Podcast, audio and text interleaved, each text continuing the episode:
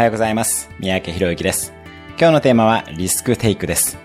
あなたが人生において挑戦したことは何があるでしょうか？リスクをとって行動したことはどんなことでしょうか？そして一方、最近行った挑戦や行動は何でしょうか？私たちは大人になるにつれ、守りたいものが増えるにつれ、どんどん挑戦やリスクテイクをしなくなっていきます。その先にあるのは良くて現状維持。さもなければ現状さえ保つことができません。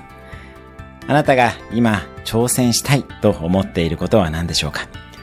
その挑戦に向けてあなたを誘っている偶然の出来事に注目をしてみてください。